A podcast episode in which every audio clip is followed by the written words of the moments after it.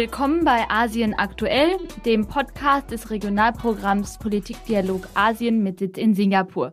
Ich bin Alina. Und ich bin Jan. Und wie gewohnt bringen wir euch hier von uns ausgewählte, relevante Nachrichten aus der Region sowie interessante Expertengespräche. Für diese Episode habe ich mit Dr. Daniel Schmücking geredet, dem Leiter des CAS-Büros in Kambodscha und den Philippinen. Und zwar haben wir uns sehr interessant zu Kambodscha ausgetauscht. Dranbleiben lohnt sich auf jeden Fall. Aber wie gewohnt starten wir mit den Nachrichten. Alina, was hast du in den letzten Wochen in der Region beobachtet? Es gab generell sehr viele Gipfel- und Delegationsreisen in die Region, angefangen mit dem deutschen Bundeskanzler Olaf Scholz, der in Asien unterwegs war und zwar in China, Vietnam und Singapur, bevor er dann auch am G20-Gipfel auf Bali teilnahm, aber dazu erst später mehr. Besonders kritisch beobachtet wurde seine Reise nach China, insbesondere wegen des Zeitpunkts, kurz nach dem Parteikongress der Kommunistischen Partei Chinas, bei welchem der Präsident Xi Jinping seine Macht zementierte und kurz nachdem Scholz sich selbst für den Einstieg eines chinesischen Logistikunternehmens in den Hamburger Hafen einsetzte. Kritiker bemängelten außerdem, dass die Begleitung einer Wirtschaftsdelegation, auch wenn diese deutlich kleiner als bei früheren Reisen war und angeblich ohne den Abschluss von neuen Kooperationen, das falsche Signal sende und ein gemeinsames europäisches Auftreten zu bevorzugen gewesen wäre. Während des Besuchs sprach Scholz dann auch viele kritische Themen an, insbesondere zu Chinas Haltung äh, zum russischen Krieg gegen die Ukraine. Und diese Diskussion über den Besuch Scholz in China zeigt deutlich die Suche und auch die Unsicherheit dazu, wie mit der Volksrepublik jetzt umzugehen ist und welche Aspekte in diesem bekannten Dreiklang aus Partner, Wettbewerber und Rivale Priorität haben sollen. Danach reiste Scholz dann weiter nach Südostasien, genauer nach Vietnam und Singapur. Aber auch dieser Besuch hatte mit China zu tun, denn beide Länder sind wichtige Partner Deutschlands, wenn es darum geht, Lieferketten zu diversifizieren und so eben die Abhängigkeit von China zu reduzieren. Sowohl mit Vietnam als auch mit Singapur bestehen bereits bilaterale Handelsabkommen und Deutschland ist innerhalb Europas der wichtigste Handelspartner für die Länder.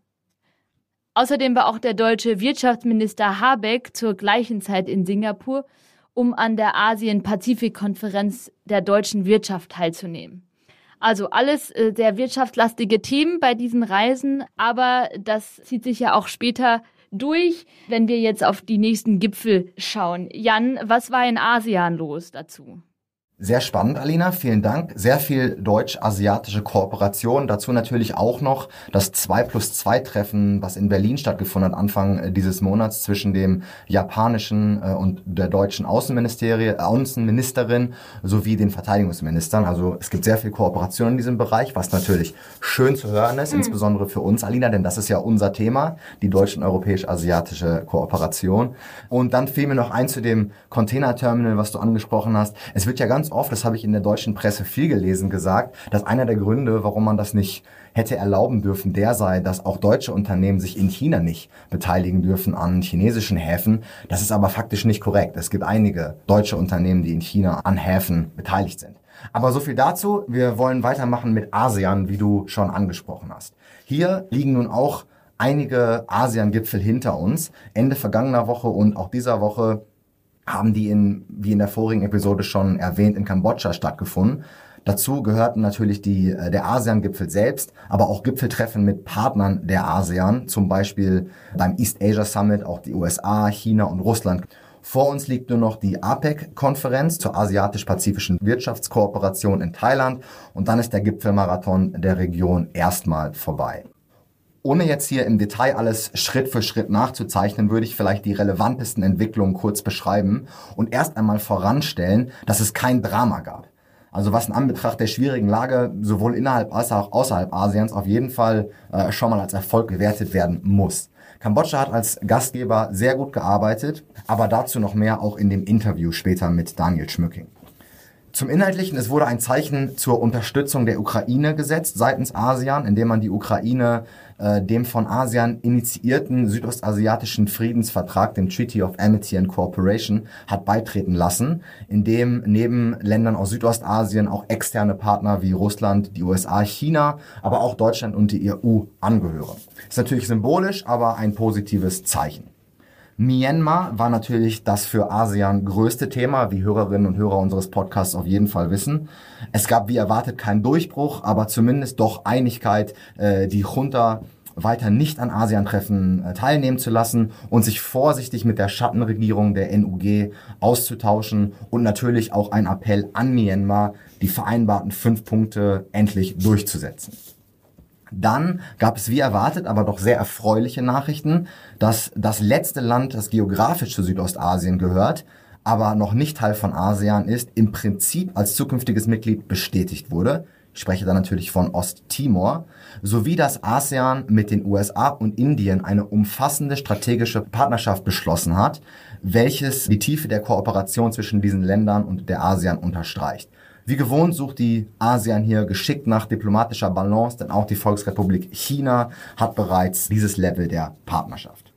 Also alles in allem äh, war es sehr, sehr positiv und man hat den Stab der Führung oder im Falle von Asien ist das so ein kleiner Holzhammer an Indonesien weitergereicht, welche den Vorsitz der ASEAN für das kommende Jahr übernehmen wird. Und äh, ja, sowohl die Herausforderungen als auch die Erwartungen an Indonesien als Führer der ASEAN sind enorm.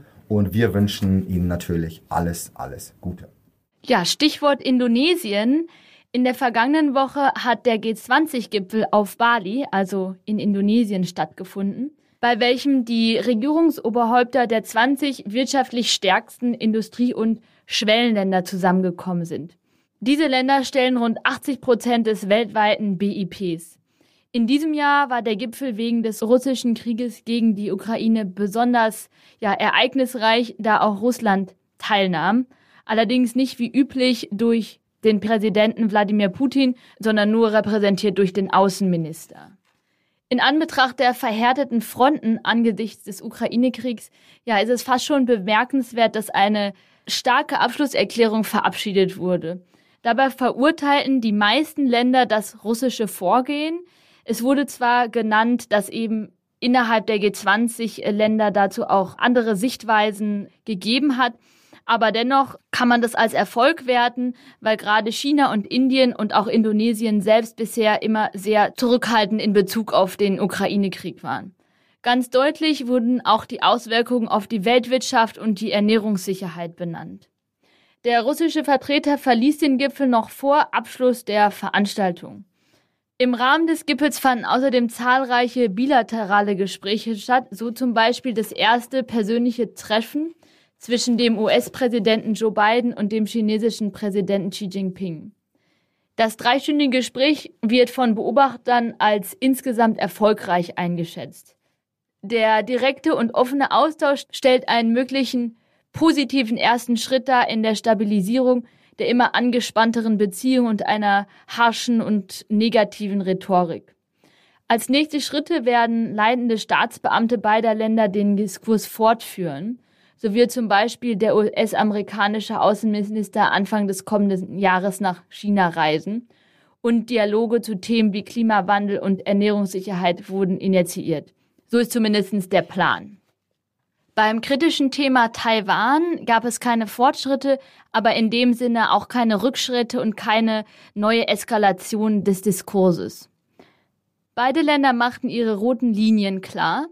Biden bestätigte außerdem die sogenannte Ein-China-Politik der US-Regierung, was nicht gleichzusetzen ist mit dem Ein-China-Prinzip der Kommunistischen Partei Chinas, welches Taiwan als Provinz des Festlandes definiert. Beide Regierungschefs sprachen auch über den Ukraine-Krieg und verurteilten einen möglichen Einsatz von Atomwaffen. Ja, Alina, ich sehe das ganz genauso wie du, nenn mich naiv, aber ich finde auch, dass das ein sehr positives Ende zu diesen ganzen Gipfeln war und wir haben viele Fortschritte zumindest schon mal gesehen. Jetzt zum Abschluss noch ein kleines Update aus Südasien, aus Pakistan. Und zwar haben wir hier wiederholt vom ehemaligen Premierminister Imran Khan berichtet, der Wahlen gewann, dann regierte und dann dem fädenziehenden Militär nicht mehr passte und seines Amtes enthoben wurde, soweit so normal in Pakistan, aber dann anders als andere Premierminister, die ihres Amtes enthoben wurde, eben nicht aufhörte und immer wieder größere Rallyes und Demonstrationen anführte und immer noch und wiederholt nach Neuwahlen schreit, von denen er sicher ist, dass aufgrund seiner andauernden Beliebtheit, dass er wieder eine Mehrheit bekommen würde und diese Wahlen eben gewinnen würde. Nun, für manche Beobachter weniger überraschend kam es dann Anfang des Monats bei einer dieser Rallyes zu einem Anschlag auf sein Leben, welchen er aber mit einer Kugel im Bein überlebte. Natürlich versucht er nun, diese Situation zu seinem Vorteil zu nutzen, macht das Militär und den Geheimdienst dafür verantwortlich und besteht weiter auf Neuwahlen, um zurück an die Macht zu kommen. Eine brisante und ja auch etwas undurchsichtige Situation, die wir weiter beobachten werden. Ja, super. Vielen Dank, Jan, für dieses Schlaglicht nach Südasien. Wir sind damit am Ende des Nachrichtensegments für diese Episode. Wir beobachten die Geschehnisse in der Region natürlich weiter. In der Zwischenzeit könnt ihr uns bei Facebook und Instagram unter kaspda oder unserer Webseite kas.de slash Politikdialog Asien folgen. Wir hören uns dann wieder in zwei Wochen, aber zuvor geht es jetzt noch weiter mit dem Interview mit Dr. Daniel Schmücking zu Kambodscha, den Philippinen und ASEAN. Und dazu noch eine kleine Info. Wer an den Hintergründen zu ASEAN interessiert ist, kann gerne nochmal in die Episode 16 reinhören, wo es einen interessanten Überblick zu dem Staatenverbund gibt. Viel Spaß beim Interview.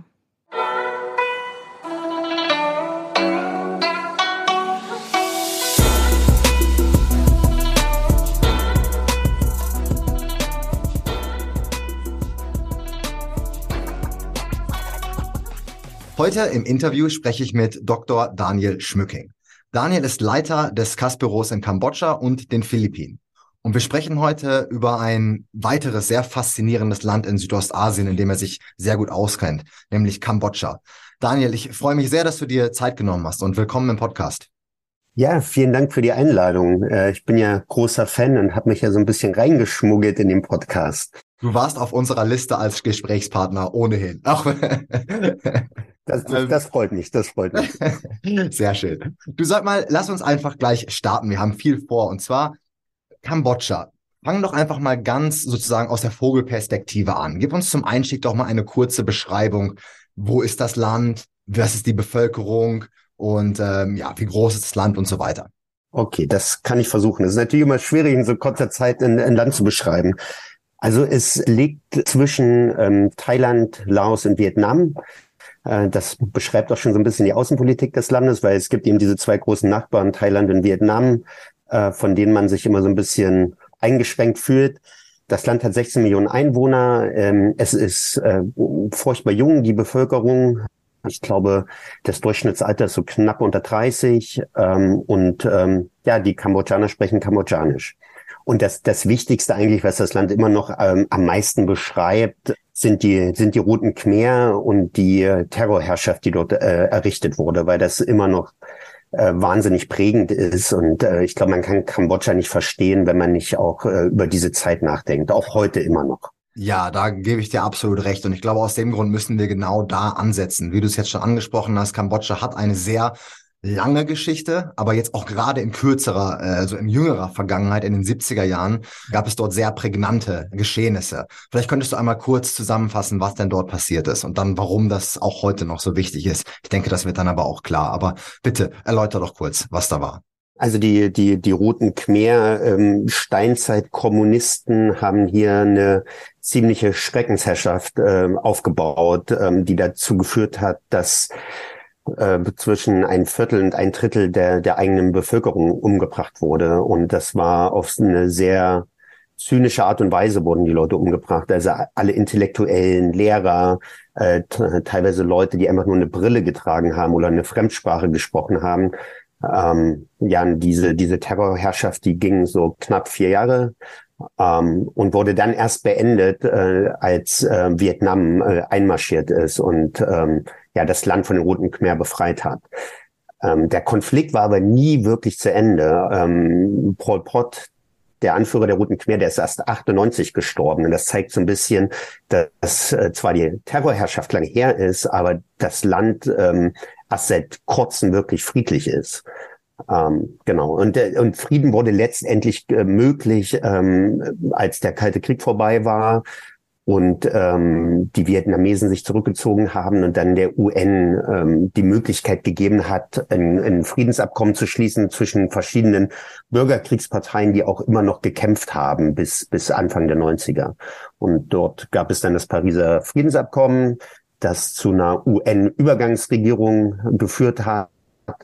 Ähm, ja, und da waren große Hoffnungen mit verbunden für auch für die Demokratie in Kambodscha.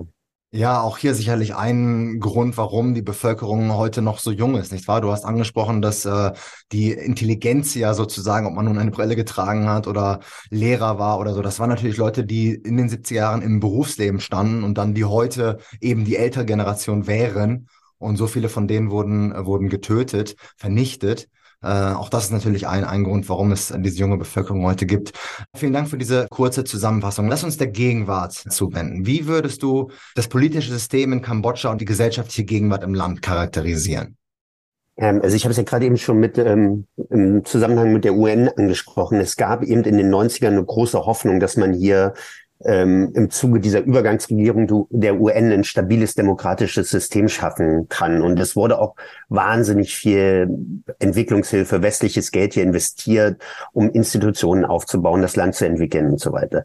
Und ähm, diese Hoffnungen haben sich nicht erfüllt. Und ich glaube, auch deshalb wird äh, Kambodscha im Moment im Westen nicht sehr positiv gesehen, ähm, weil wir vor ähm, fünf Jahren etwa wurde die größte Oppositionspartei hier aufgelöst. Ähm, die wären halt gefährlich geworden ähm, für äh, eine, einen Machtwechsel durch Wahlen. Und ähm, aus Sicht der Regierung hat man eben ähm, einen, sagen wir mal, einen einfacheren oder einen gewaltlosen Weg gefunden, um an der Macht zu bleiben. Ähm, und dieser Trick war eben der, der Verbot der Oppositionspartei. Ähm, und deswegen haben wir im Moment de facto eine, eine Einparteienherrschaft. Wir haben nur eine Partei im Parlament. Ähm, es gibt aber wieder so eine leise Hoffnung, dass sich das demnächst ändern könnte. Wir hatten dieses Jahr Kommunalwahlen ähm, und die Candlelight Party, das ist eine Oppositionspartei, die hat so etwa 20 Prozent der Stimmen geholt. Und wir haben jetzt die Hoffnung, dass das im nächsten Jahr zu den Wahlen der Nationalversammlung ähnlich sein könnte und dass wir dann wieder mal zumindest ein Zwei-Parteien-Parlament haben, was für die Wahrnehmung des Landes, für politische Debatten, für die Rolle des Parlaments wahnsinnig wichtig wäre.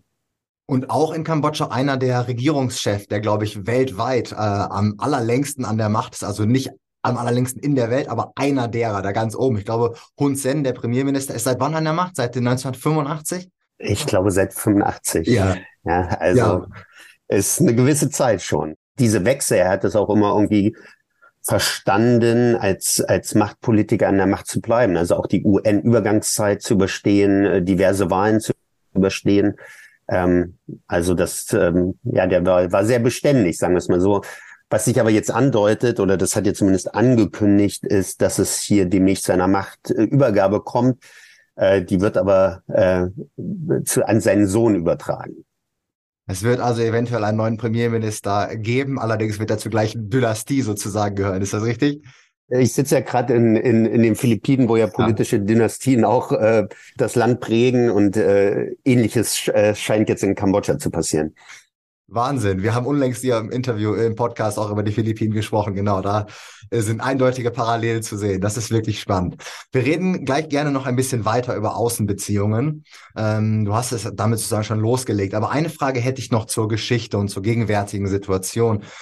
Wir haben jetzt viele Dinge natürlich ausgelassen, was die Khmer Rouge, äh, die Roten Khmer angeht und was die Geschichte sozusagen im Detail angeht. Ein Aspekt ist der, dass die äh, Volksrepublik China unter Mao sehr äh, involviert war, sagen wir mal so. Also sie waren ein sehr, sehr großer Unterstützer dieses Terrorregimes und äh, haben sich dann sozusagen natürlich nicht besonders beliebt gemacht bei der kambodschanischen Bevölkerung auch. Gibt es heutzutage in der kambodschanischen Bevölkerung noch so gewisse Sentiments, dass man äh, zurückschaut und sich auch auf die Beziehung heute zu China, dass man das sozusagen als Referenzrahmen vielleicht noch heranführt und sagt, ach, die Chinesen waren da sehr unterstützend und nimmt man denen das heutzutage noch übel? Kann man das überhaupt so sagen? Was ist dein Gefühl? Also ich würde eher sagen nicht. Ähm, der, der Hintergrund ist so ein bisschen, dass so generell die Aufarbeitung der, der Khmer Rouge, der Roten Khmer, nicht so wirklich stattgefunden hat. Also auch die politischen Implikationen, verschiedene, also die Frage, welche Länder haben welche Rolle gespielt. Also man kann ja genauso über die Amerikaner reden, die die äh, ja auch keine gute Rolle hier gespielt haben. Ähm, und äh, dieser Konflikt damals historisch gesehen, den muss man halt, äh, den kann man nicht so sehr zwischen diesem Systemkonflikt ähm, Kommunismus gegen Westen sehen, sondern man muss ihn eigentlich sehen vor dem Hintergrund, dass, äh, dass der kommunistische Block gespalten war und dass es diesen Konflikt zwischen der Sowjetunion und China gab.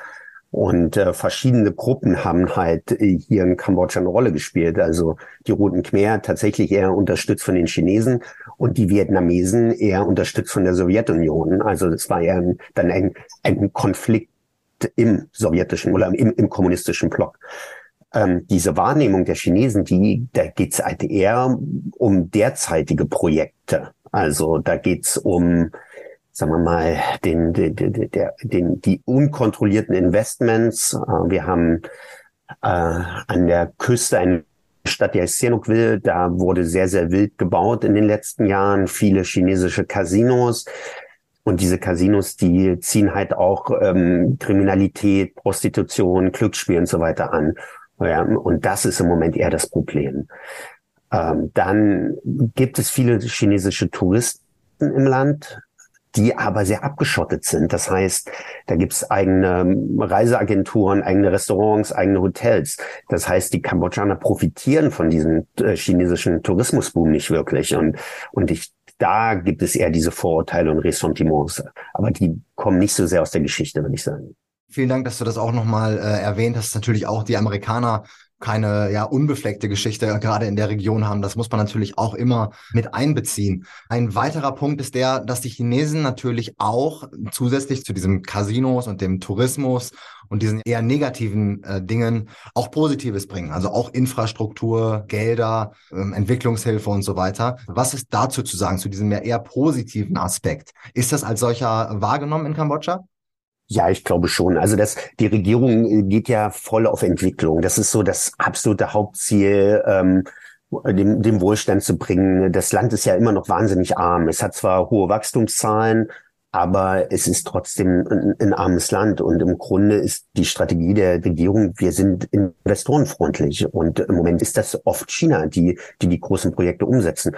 Und man muss auch in diesem Zusammenhang sagen, dass da Europa und auch die Amerikaner im Moment noch nicht so viel zu bieten haben. Es passieren jetzt unter verschiedenen Buzzwords verschiedene Strategien, aber die, die zeigen sich jetzt halt noch nicht in der Realität.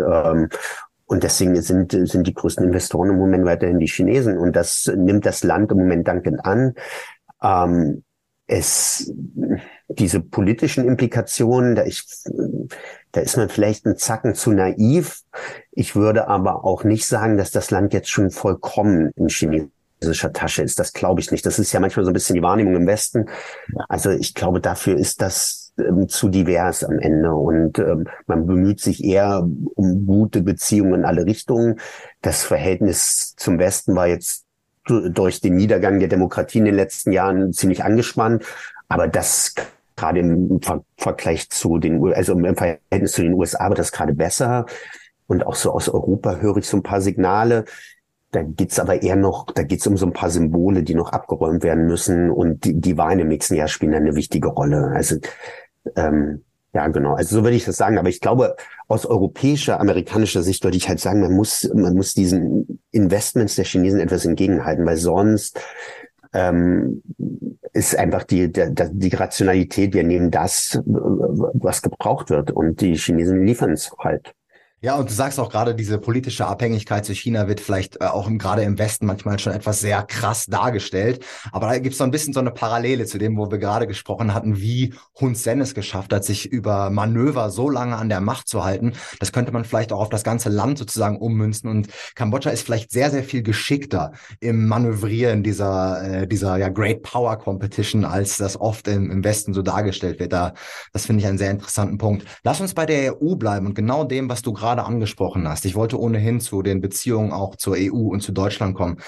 Die EU hat 2020 äh, ja einen etwas, man könnte vielleicht sagen, fragwürdigen äh, Weg beschritten, und zwar indem man Handelsvorteile weggenommen hat. Du hast gerade beschrieben, Hun Sen hatte die Oppositionspartei auflösen lassen und generell war der Eindruck oder ist der Eindruck, dass der Demokratieraum auf dem Rückzug ist in Kambodscha und daraufhin hat die EU reagiert und gesagt, die Handelsvorteile, die ihr habt, also den Marktzugang äh, zollfrei oder mit bevorzugten Zöllen zur EU, das wurde sozusagen als als Waffe eingesetzt von der EU, um äh, gewisse Dinge in Kambodscha innenpolitisch zu erreichen. Nämlich als Reaktion darauf, dass die Oppositionspartei verboten wurde, dass es keine freien Medien gibt und so weiter. Da würde ich sehr, sehr gerne deine Meinung hören. Was glaubst du, war das ein cleverer Schachzug und was hat das eigentlich für Auswirkungen auf Kambodscha? Also ich glaube nicht, dass es ein cleverer Schachzug war. Man, man wollte so ein Exempel statuieren, ähm, aber das Zynische an der, an der Entscheidung, die Handelspräferenzen für Kambodscha zu entziehen war, dass das am selben Tag äh, publik gemacht wurde, als man bekannt gab, dass man mit Vietnam ein Freihandelsabkommen unterzeichnet. Und wenn man jetzt diese beiden Länder vergleicht und die Frage, wie viel Raum für Demokratie, Menschenrechte und so weiter es gibt, dann ist Kambodscha nicht das schlechtere Land. Ja, klar, es gibt eine Entwicklung, aber das hat aus meiner Sicht mit diesen enttäuschten Erwartungen zu tun. Äh, Kambodscha war ein Projekt des Westens nach der, nach der UN-Übergangsregierung. Und diese Erwartungen, die der Westen hatte, die wurden enttäuscht. Und deswegen hat man so diese, diese negative Wahrnehmung über das Land. Und ja, es entwickelt sich auch nicht in die richtige Richtung, wenn, was äh, Demokratie und Meinungsfreiheit angeht. Aber zu sagen, wir, wir, wir entziehen jetzt Handelspräferenzen, ist meines Erachtens nicht richtig, weil es auch nicht äh, diejenigen bestraft, die dafür zuständig waren, dass die Opposition verboten wurde, sondern am Ende die, diejenigen, die in den Textilfabriken arbeiten. Und das sind eher die, ja, die, die Schwächeren in der Gesellschaft. Ich bin da ganz deiner Meinung. Lass uns zu etwas anderem sprechen, und zwar weiter zur Außenbeziehung, aber etwas näher an der Region. Wir haben jetzt schon über China, über die EU, teilweise über die USA gesprochen. Kambodscha hatte auch den Vorsitz der ASEAN inne im vergangenen Jahr. Und jetzt sind gerade die, während wir sprechen, um genau zu sein, richtet Phnom Penh, also die Hauptstadt, gerade diese ASEAN-Gipfel aus, über die wir hier im Podcast schon gesprochen haben. Und wir haben auch schon mehrfach über die ASEAN äh, gesprochen. Also die Leute, die da noch interessiert sind, können auch gerne nochmal zurückhören. Äh, wir haben dort Interviews geführt. Das kann ich in der Beschreibung verlinken. Aber Kambodscha war Vorstand, Vorsitzender der ASEAN im letzten Jahr. Wie würdest du sagen, hat Kambodscha sich da geschlagen und was waren so die Prioritäten? Was ist deine Einschätzung? War keine einfache Zeit, wenn man, äh, wenn man darüber nachdenkt. Ja, also zum einen ähm, der, der, der Konflikt in Myanmar äh, sehr, sehr prägend, äh, dann der, der, die russische Invasion in der Ukraine und das, das, das Managen der Diplomatie, der Besuchsdiplomatie im, im Zusammenhang mit dem Gipfel war nicht ganz einfach. Und dann kommt hinzu, dass ähm, ja Kambodscha jetzt nicht den besten Ruf hatte, ähm, was den Vorsitz von ASEAN anging, weil als sie das letzte Mal den Vorsitz hatten, 2012, ähm, da waren die Entscheidungen zum südchinesischen Meer und da hat es ASEAN halt nicht geschafft, eine gemeinsame Erklärung äh, abzugeben. Ähm, damals, äh, das war damals kurz nach dem Urteil für die Philippinen am, am äh, Gerichtshof ähm, und äh, man hat mehr oder weniger Kambodscha als Vorsitzenden die Schuld dafür gegeben, dass dass ASEAN da keine gemeinsame Erklärung ähm, zustande bekommen hat. Deswegen ging es viel um Wiedergutmachung, viel um äh, Reputation. Und äh, ja, das Jahr hat begonnen mit, mit, äh, mit dem spektakulären Besuch äh, von Hun Sen in Myanmar, was von vielen, vielen kritisch gesehen wurde. Ähm, und es war auch zu diesem Zeitpunkt, sagen wir mal, mindestens eine mutige Entscheidung, da, dahin zu fliegen.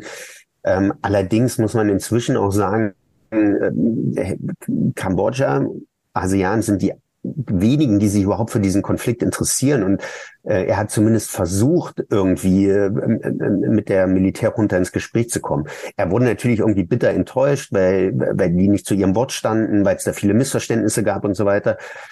Ähm, inzwischen hat man da, glaube ich, auch wieder Distanz genommen, äh, nicht eingeladen zum Gipfel und so weiter.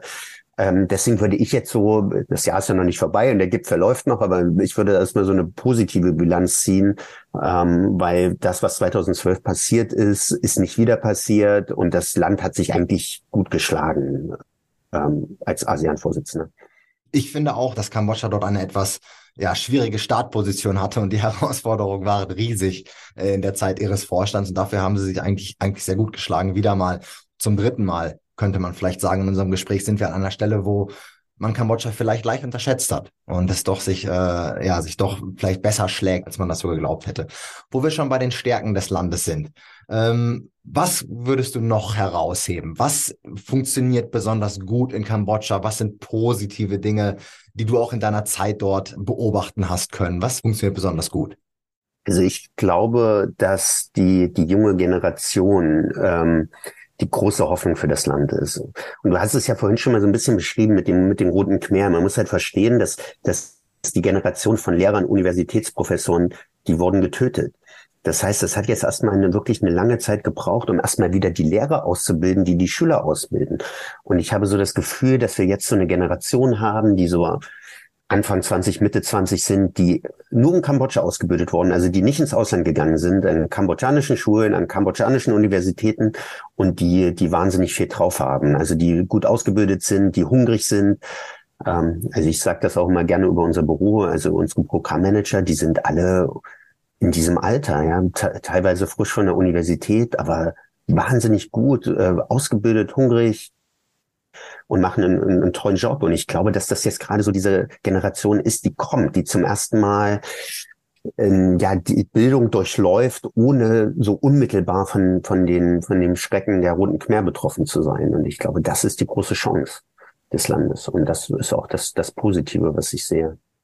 Ja, und auch äh, sicherlich einer der Gründe, warum das Land auch tatsächlich so eine große Rolle spielt. Wir haben in der Mitte schon drüber gesprochen, über diesen, über dieses Hin und Her, dieses geopolitische, auch diese Great Power Competition, also dass man sozusagen um Kambodscha so ein bisschen auch buhlt.